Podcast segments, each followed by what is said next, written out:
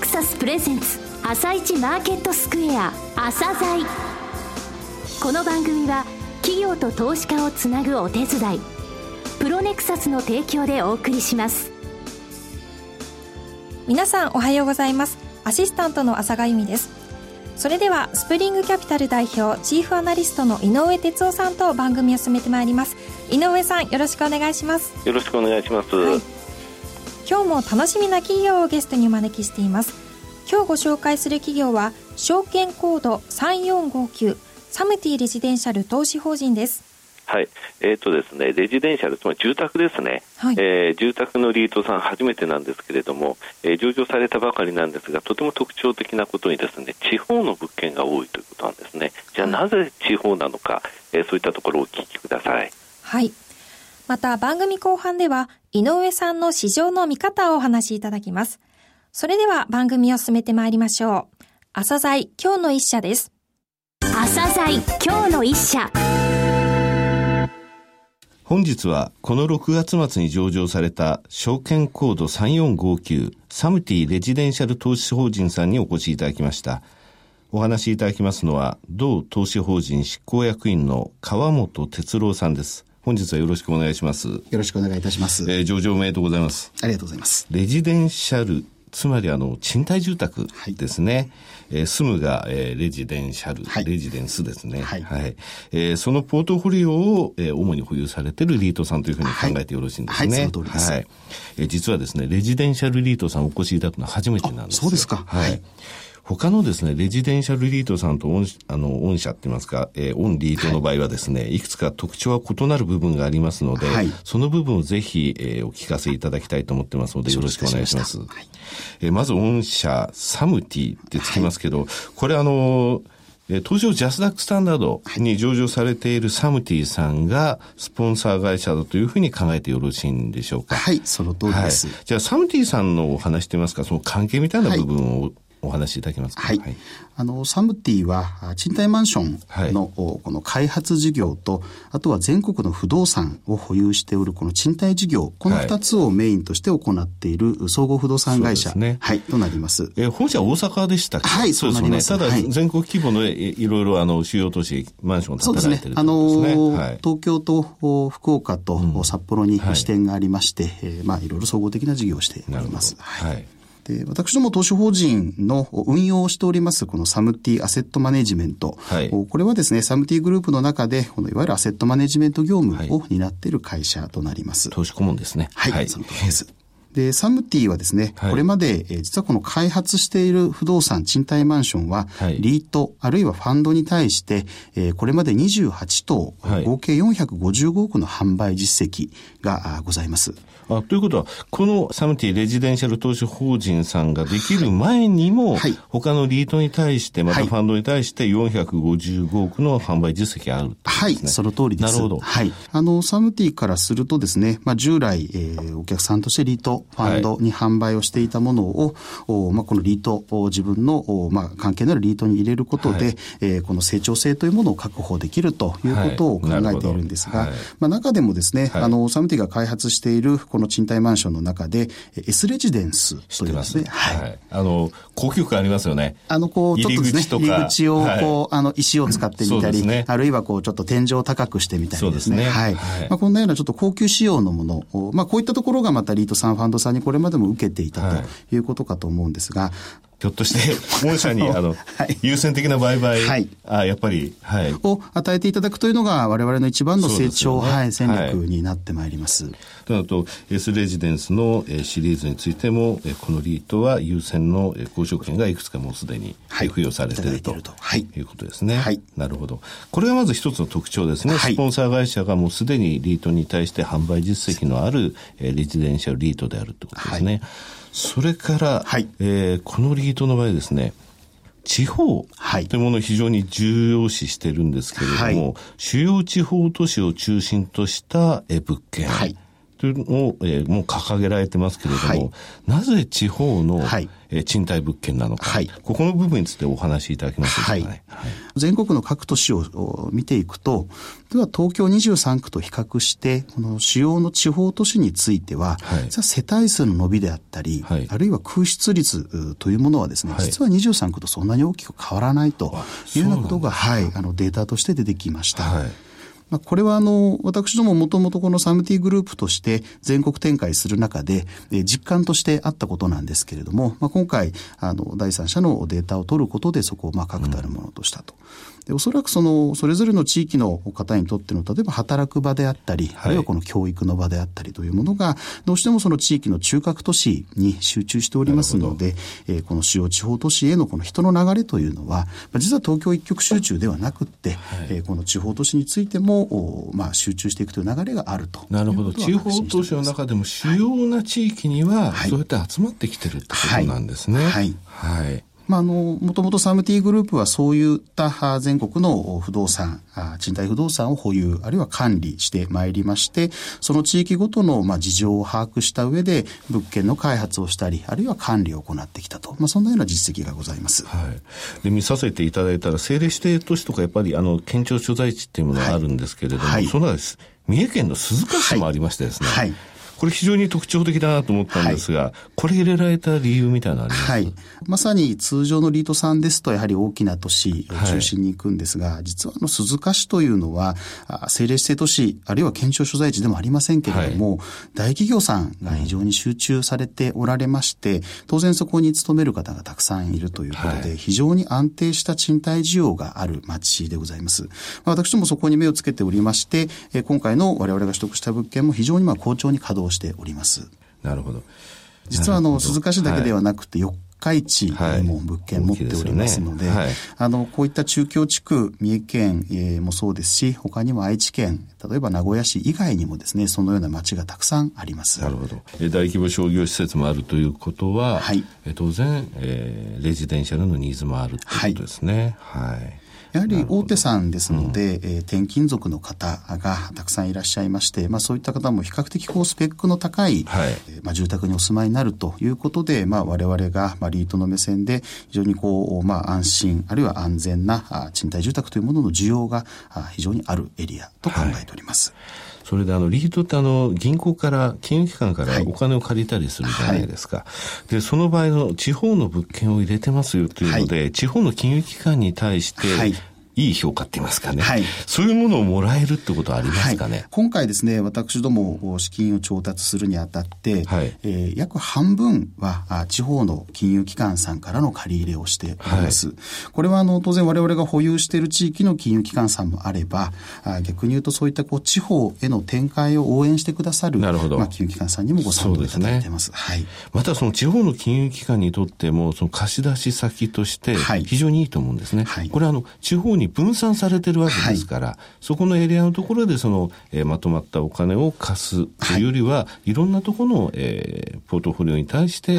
貸してるということになりますよね。まさにあの、うん、今回、えー、借り入れに限らずですね、あの、いわゆる機関投資家さんとしての地方銀行さんにもご支援をいただいてるんですけども、はい、やはり同じ観点で、はい、えー、ございます。はい。はい、で、加えまして、私ども投資法人からすればですね、はい、えー、地方のやっぱり金融機関さんは非常にこう地域の情報を豊富に持たれておりますので、ねはい、私どもとしてはこの大変貴重な情報交換ができるということを期待しております。はい、ポートフォリオとしては比率はどうなんでしょうか、ね、はい、はい、えー、現在ですね、この投資エリアとしては、この主要地方都市、地方都市としてはですね、はい、えー、人口100万人を超える政令指定都市とい。うような位置づけをしておりますけれども、はい、この主要地方都市が全体の50%以上、はい、で、それ以外の地方都市がまあ20%以下ということで、はい、まあ合計して地方都市で70%程度、はい、まあ首都圏につきましてはまあ30%程度と考えております。首都圏というのは東京、神奈川、千葉、埼玉、はい、えー、この3県ということですかね。はい。1都3県までは、ね、はい。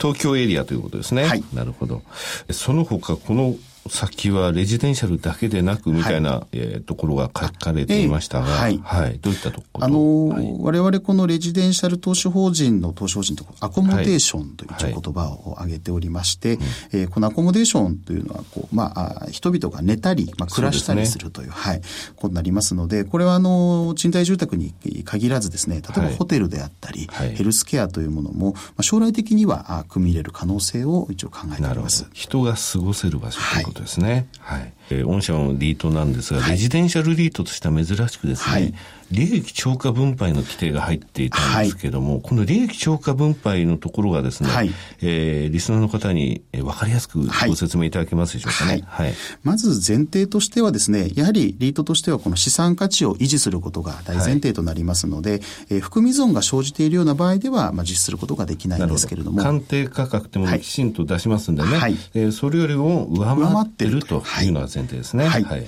この不動産というのは減価償却というものをしなければ、はいはい、なりません。そのうちのですね、35%に相当する金額を今回投資家の皆様に還元するという仕組みになっております。はい、あの、地方都市にですね、投資をする場合は、どうしてもこの全体の不動産にかかる土地の価格の割合が少なくなってしまうと。うん、したがって、建物の割合が多くなると。そうなりますと、減価償却の負担が大きくなるという特徴があります。はい。従いまして、利益がどうしても小さくなってしまうんですが、ただ、手元に資金は多く残ると。そうですよね。はい。あの、お金が出ていくものじゃないですからね、減価償却っていうのは。はい。あくまでも賃料としていただいて、それが手元に残っていってしまうということになります。で、このお金をですね、まあ当然新しい投資、あるいは、まあいろいろ他に使うということもあるんですけれども、まあ今回私どもはこの資金を投資家の皆様にまあ還元していきたいということを考えまして、えー、利益超過分配ができる仕組みをまあ取り入れました。なるほど。非常によくわかりました。はい、えー、今後どのようなリードに育てていきたいと。生まれたばかりなんですけど、はい、どういうふうに思われてますか、ね、はい、やはりあの、地方を中心とするこの地方都市に対して、私どもとしては、この安心、あるいは安全、はい、あるいはこう快適にくつろげる住まいを提供するということが、まず大前提のを目指したいところでございます。はい、で、それらのこのまあ賃貸事業を通じて、まあ投資家の方にですね、この分散の図られた、あまあポートフォリオへの投資を、まあ、の機会を提供したいと。で、あの、当然、え地方への投資については、ある程度魅力的なリターンということも還元できる仕組みになっておりますので、そういったメリットを投資家の方に取っていただきたいなと思っております。はい、現在の資産規模は大体いくら今305億円です。これどうしたいっていうのありますか？一応目標としては、はい、3年後に1000億円に達成したいなという目標を持っております。かなり大きい。大きいですね。ただ、あの、実は、あの、冒頭申し上げました通り、私ども、スポンサーにサムティがおりますので、えこのスポンサーサポートによりまして、え優先的売買交渉権をいただいております。まあ、こういった物件を中心にですね、実は今現在すでに、え既存の300億に加えて、えパイプラインが約300億ほどございますので、はい、はい、ある程度、着実にこの1000億というのは達成していきたいなと考えております。はい、リートに投資をするということは、えー、結局そのリートの物件の大家さんになるわけですよね。はい、この場合は地方再生、はい、創生、そういった部分、活性化、そういったところに、はい、皆さんのお金が役立つということ、そういうふうに考えてよろしいですね。はい、まさにそれを目指したいなと思っております。はい、えー、最後になりましたが、リスナーに向けて一言メッセージをお願いします。はい。あの、私ども、こういった地方都市の、まあ、活性化の少しでもお手伝いができればいいなというようなことを目指しております。また、あの、当然そうしたリスクをちゃんと還元できる、解消できるリターンですね、えー、分配金についてもしっかり維持をして、えー、投資家の方にメリットを還還元するリートを目指してまいりますので、ぜひご支援いただければと思います。よろしくお願いいたします。川本さん、どうもありがとうございました。ありがとうございました。今日の一社、サムティレジデンシャル投資法人でした。さらに井上さんにサムティレジデンシャル投資法人についてお話しいただきます。はい、えーとですね、やっぱりリートっていうのはなぜ買うのかっていうところをもう一度考えてほしいんですね。はい、リートっていうのは、えー、ETF いわゆる投資信託を買うのとは違うんですね。大家さんになるその物件を買うんだってことなんですね、はい、じゃあ今どういうリートが出てきてるかっていうと、えー、この間東証さんにお話しいただきましたけれどもねインフラ市場も作りましたと。これから上場してくるあのリートさんもありますよと、えー、全てが財政難とかですね。あとは、えーこの国が抱えている問題を民間の資金で何とかできないかという部分に、やはりリードの存在価値ってあると思うんですね。ですので、地方再生、活性化、そういった部分に、えー、皆さんの資金というものが活かせる、えー、そういった意味で非常に大きい意味を持つリードさんだと思ってますね。はい、はい、なるほど。そしてですね、8月28日、29日に東京ビッグサイトにて開かれる日経 IR フェアでも、こちらのサムティレジデンシャルが参加されるそうですね。そうですね、あの真夏の大イベントですね、日経 IR フェア。はい。はい、えー、日経 IR フェアにて、8月28日金曜日、12時15分からサムティレジデンシャルの会社説明会を開催いたします。そして日経 IR フェア内 J リートコーナーにてミニ公演もえー、予定されています、はい、はい、さらに井上さんもこちらで講演されそうですねそうですね。8月29日の方なんですけれどもね。あの土曜日に、えー、午後2時45分から3時45分まで、えー、はい、講演会やりますので、はい、えー、よろしかったらお越しください、はい、で私もあのサムティさんのブースにも伺いますのでね。あのそちらの方で、えー、気軽にあの声かけていただければと思います。はいわ、はい、かりました。皆さんぜひお越しください。それでは一旦お知らせです企業ディスクロージャー IR 実務支援の専門会社プロネクサス。上場企業のおよそ6割2200社をクライアントに持つ。これはアジア証券印刷の時代から信頼と実績を積み重ねてきたからこそ。さらにプロネクサスが目指すのは企業と投資家をつなぎ日本の株式市場を活性化させることです。プロネクサス私たちは個人投資家の皆さんを応援します。井上哲夫。今日のストラテジー。それでは井上さん後半の解説もよろしくお願いいたします。はい。えー、今ね、日米ともに決算ラッシュなんですね、はい。えー、日本の方昨日も130社以上が発表しました。が、今日は190社近く、190社はい、今日から3日間で950社、はい、どうしましょうって感じなんですけどもね、はい、ザラバもやっぱり動きますよね。で、ね、アメリカの方も SP500 社のうちですね、今週で430社が終わりますので、えー、まあ、ほぼ決算で揃うということなんですが、1、3月と4、6月期、えー、アメリカ似てるんですね。日本もそうなんですけれども、えー、キーワードはですね、資源と中国なんですよね。はい、やっぱりあの中国関連銘柄というのは結構厳しい数字出てますね、あと資源関連も。はい、昨日もザラバで三菱商事出たんですが、4月、6月期の純利益が32%減。おはい、オーストラリアの石炭鉱会社の話も出てましたけれどもね、はい、発表されるやボロボロボロボロって売られちゃったんですけれどもね、